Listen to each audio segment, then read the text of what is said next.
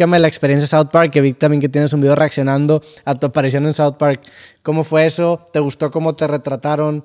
Yo pienso que de todos los que han este, ah, puesto en South Park, a mí me ha ido Te súper fue bien. cabrón, la neta sí te Súper, sal- saliste sí. muy bien parado. Súper, súper, súper, ¿no? Y, me- y los muchachos me hablaron para decirme, ¿sabes qué? Hicimos una parodia tuya. Te hablaron los de Sí, South Park. los de South Park.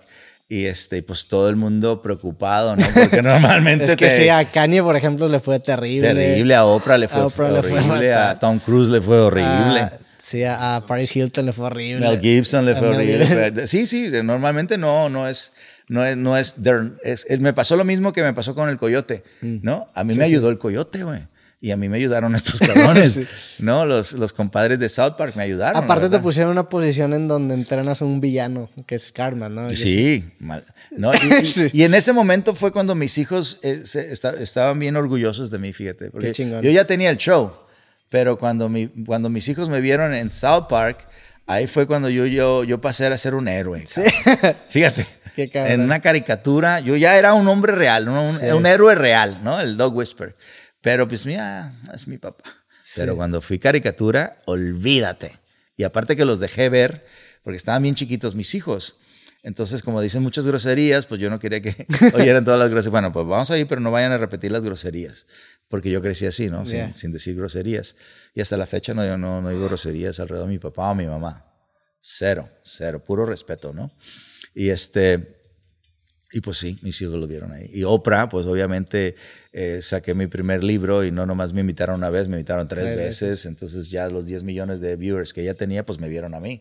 Entonces eso catapultó bastante eh, el, el show. Y ahí me fue muy bien. También en, en- en cuestiones, eh, consultas a billonarios, ya empecé a conocer billonarios.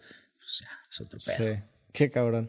Sí, como que también hay, hay distintas maneras en las que las distintas generaciones como que comprueban el éxito, ¿no? Porque, por ejemplo, a mí me pasó que cuando yo llegué a, no sé, un millón de suscriptores, dije, órale, qué chingón, un millón de suscriptores, como que eh, para mí era un hito importante. Y para mis papás y mis abuelos como que no era tanto. Pero para mi abuelo en específico y mi abuela, cuando una vez que yo salí en un periódico, en una nota que para mí era pues no tenía mucha importancia. Mi abuela, no, saliste en el periódico. Porque el periódico para esa generación Sí, es mucho más importante más que importante. YouTube. O sea, que lo Exacto. que dicen esas... Exacto. Sí. No, mi mamá cuando salí con Don Francisco, olvídate. sí, gracias, Don Francisco, sí. Olvídate. No, no, mi hijo la hizo ya. Don Francisco, olvídate eso. Esto sí es el sueño. Sí, mamá, yo tengo un show de televisión. chaval. No, don Francisco. ok, mamá.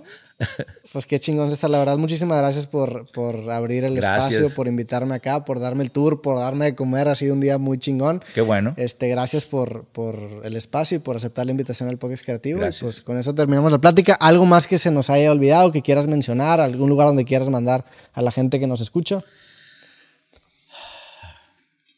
Ah, me gustaría que tu audiencia eh, eh, oyera otra vez. No tenemos problemas con perros. El problema es con nosotros mismos y, este, y trabajar en nuestra energía, en nuestra forma de pensar, este, en nuestras relaciones, es lo que va a hacer que el perro refleje el nuevo, el nuevo uno, ¿no? El- el- la, la nueva persona que somos nosotros.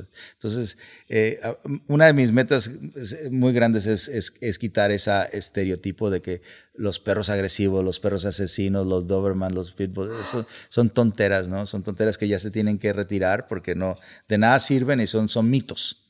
Entonces, más importante es que el humano de ahora, el, el humano que vive ahora en el 2023, pues que tome responsabilidad de su energía, de su filosofía y sus acciones.